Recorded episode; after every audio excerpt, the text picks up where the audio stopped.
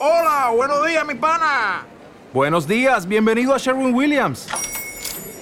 ¡Ey! ¿Qué onda, compadre?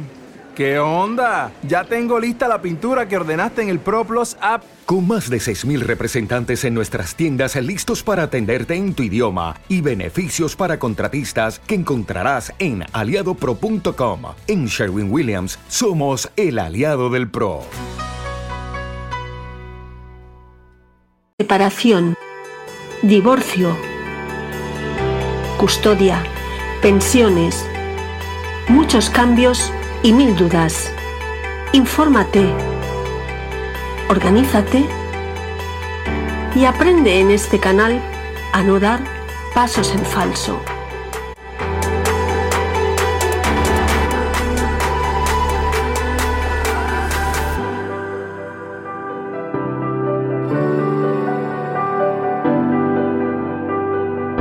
Bienvenido, bienvenida un día más a este podcast. Y como siempre, estoy encantada de encontrarte por aquí. Hoy, para hablar de los fracasos reiterados en las relaciones de pareja. Habría que diferenciar entre lo que es un fracaso en sí y lo que son las situaciones, pues como las relaciones, digamos, sucesivas por elección. Porque hay gente que tiene este tipo de, digamos, lifestyle voluntariamente y están felices con ello. Pero el tema de hoy va de cuando vas llenando tu currículum sentimental de relaciones y los dedos de tus manos pues se van quedando como cortos para contarlas y que tu propósito pues es justo lo contrario, es decir, que buscas algo más consistente, algo más estable tu intención es pues construir un proyecto de vida en pareja.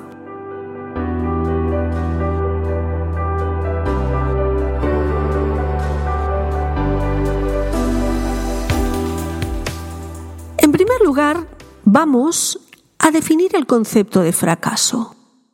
Si nos vamos a la definición literal terminológica, pues nos encontraríamos pues, con criterios como romper en mil pedazos, chocar, proyecto adverso frustrado. Lo que está claro es que todo equivale a obtener unos resultados no deseados o por lo menos contrapuestos a tu voluntad. Eso digamos que está claro, ¿no? Pero el fracaso también tiene su lado positivo porque te aporta una lección de vida que te hará más, digamos, experto. Muchas cosas de nuestra vida las aprendemos a base de ensayo y error. Y a partir de esos errores se va conformando pues lo que sería nuestro aprendizaje. Es la escuela de la vida. Y te deberían servir pues para no volver a cometer los mismos errores. Pero eso mm, es en un mundo, digamos, ideal. Porque en el terrenal, en el más realista, las cosas no pasan precisamente así. De hecho, muchas veces tenemos tendencia a tropezar siempre en la misma piedra. O sea, que vas encadenando fracasos y te vas cargando de frustración. Puede que eso pues te haga sentir desorientado, más vulnerable en cada nuevo intento. Quizás es que ya hasta has perdido las ganas de volver a intentarlo, porque te vas diciendo y te vas convenciendo pues de que no vale la pena. Pero deberías preguntarte qué es lo que buscas. Si lo que buscas es eso, entonces valdría la pena intentarlo, ¿no? Antes de tirar la toalla, estaría bien que te detuvieras a observar tus relaciones pasadas con un punto de vista más analítico que crítico. A lo mejor ya lo has hecho, pero es muy probable que no, porque nuestra cultura, en la forma que se nos ha educado, digamos, no se nos enseña a analizar estas cosas, y sobre todo cuando se refieren a relaciones humanas. Es como si se tuviera que dejar que las cosas fluyeran, sin más.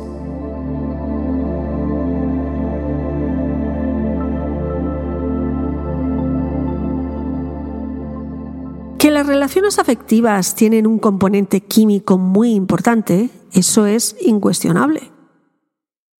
ese componente irracional tan potente está ahí.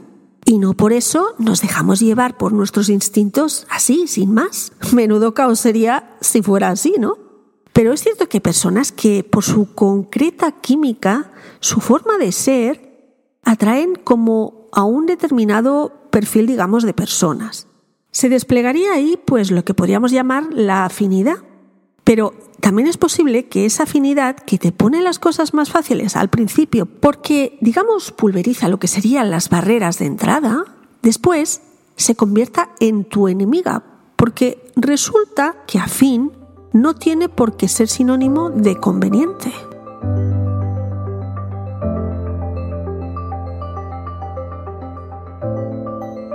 Así que antes de tirar la toalla o volver a tirarte a la piscina sin agua, estaría bien que te detuvieras a hacer un ejercicio, vamos a decir, de observación.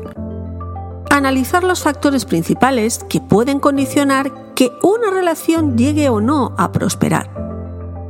Elementos como tus expectativas, tu grado de experiencia, las circunstancias que os rodearon en esa relación, la voluntad, la forma de ser de la otra parte y cuestiones que, digamos, en las que tú no tenías margen de maniobra. Los elementos, digamos, que están fuera de tu control, pues tienen poco margen de maniobra, lógicamente, porque la otra persona tiene el carácter y la forma de ser que tiene. Y bueno, pues ya le viene de serie. Tú, con tu conducta, puedes influirlo más o menos, pero tampoco se trata de que estés constantemente teniendo que adecuarte para adaptarte a la forma de ser pues de tu partner, ¿no? digamos, sino que vuestros temperamentos y vuestros estilos de vida deben ser pues ya coincidentes, por lo menos compatibles.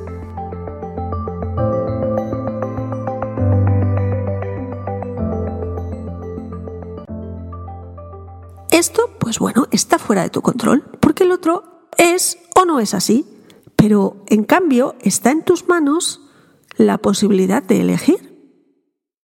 Si de entrada sabes que sus circunstancias y sus formas chocan con las tuyas, pues puedes evitar que esa persona pase a formar parte de tu vida sentimental. O sea, ahí tú, digamos, tienes el poder de elección, de control. Con lo de las circunstancias pasa un poco más de lo mismo, es algo muy parecido. Hay cosas que están fuera de tu control, cosas que simplemente no dependerían de ti ni de, digamos, la otra persona particularmente, sino que eran una realidad impuesta que tú no podías cambiar. Hay circunstancias que sí, que están relacionadas con tus elecciones, con tus decisiones, y es en esas en las que, digamos, debes enfocarte, las que miras ahora en perspectiva y sabes que supusieron un gran hándicap en vuestra relación y que además, pues que lo hubieran sido en cualquier relación. En esas son en las que hay que trabajar para que no vuelvan a interferir en las relaciones futuras. Y si está en tus manos, ¿por qué no las cambias antes de que te vuelvan a entorpecer y que vuelvan a suponer, digamos, una limitación en tu proyecto de pareja? Luego están esos elementos que dependen directamente de ti y que por eso están en lo que podríamos denominar la esfera de tu voluntad. Pero ojo, que eso no quiere decir que sean sencillos de controlar. De este tipo tenemos tus gustos, tus preferencias, tus expectativas. Con tus gustos, pues, oye, te gusta quien te gusta, es lo que hay. Es bueno, lo que sería la ley de la atracción. ¿Qué se le va a hacer? Pero tus preferencias, tus expectativas, sí las puedes modular un poco. Es posible que tengas unas preferencias que limitan mucho tus posibilidades o tus posibles, digamos, candidatos o candidatas. Y que eso sea debido a que tienes unas creencias, vamos a decir, como limitantes o unas determinadas experiencias que te condicionan y te hacen acotar tus posibilidades de, pues, pues de ese modo. Con tus expectativas pasa un poco más de lo mismo. Revisas si son expectativas realistas o si se ajustan a tu realidad, a tus circunstancias, circunstancias que no puedes cambiar o que sería muy complicado cambiar, que tendrían un coste muy elevado para ti. Ya no solo económico, sino un coste, digamos, un coste de vida. Ahí estaría bien que revisaras cuáles fueron tus expectativas, las que tienes ahora, las que tuviste en la relación y en las relaciones pasadas, y cuál fue también tu nivel de exigencia y en qué cuestiones. A priori, revisar todo esto parece un poco frío, fuera del halo romántico que tiene que rodear toda relación de pareja.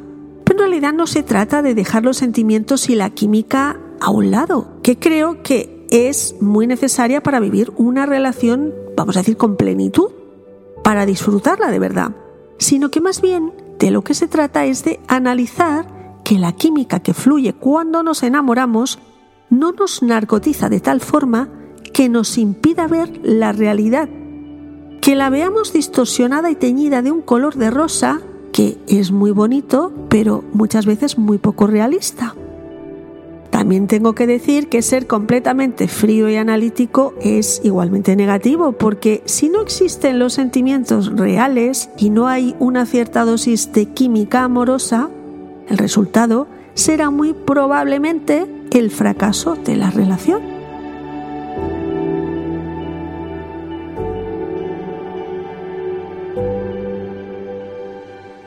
Otro lado, hay que tener en cuenta que más allá de todo esto, todo esto que he dicho, pues hay personas que pueden tener un problema, vamos a decir, más profundo y tener una tendencia patológica a las relaciones destructivas y que esa tendencia sea muy difícil de controlar.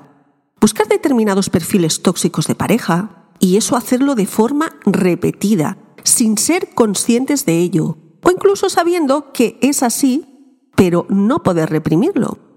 También hay personas que de manera, digamos, compulsiva, autosabotean sus relaciones para destruirlas, y eso de forma reiterativa. Inexplicablemente buscan la experiencia del fracaso constante. De la misma forma, hay quienes tienen una tendencia a buscar repetidamente la experiencia de nuevas relaciones. Y eso a pesar de que el final de cada una de sus numerosas relaciones, pues lo viven como un auténtico fracaso y se frustran con la ruptura.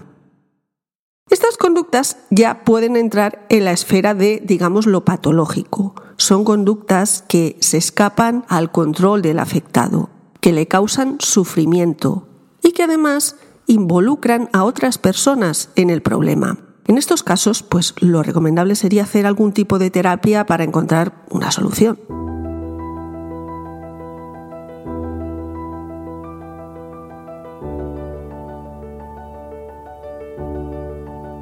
Todos buscamos un equilibrio en nuestra vida. Si no encontrar la felicidad, tener un cierto bienestar, que nos haga nuestros días un poquito más satisfactorios la pareja puede contribuir a facilitarnos la vida o justo a lo contrario. Y muchas veces de ti depende, de tus decisiones, de tus elecciones y de la gestión de tus problemas, por supuesto también de los emocionales. Pues no me enrollo más, hoy lo dejo aquí. Cuídate mucho y recuerda que te espero la próxima semana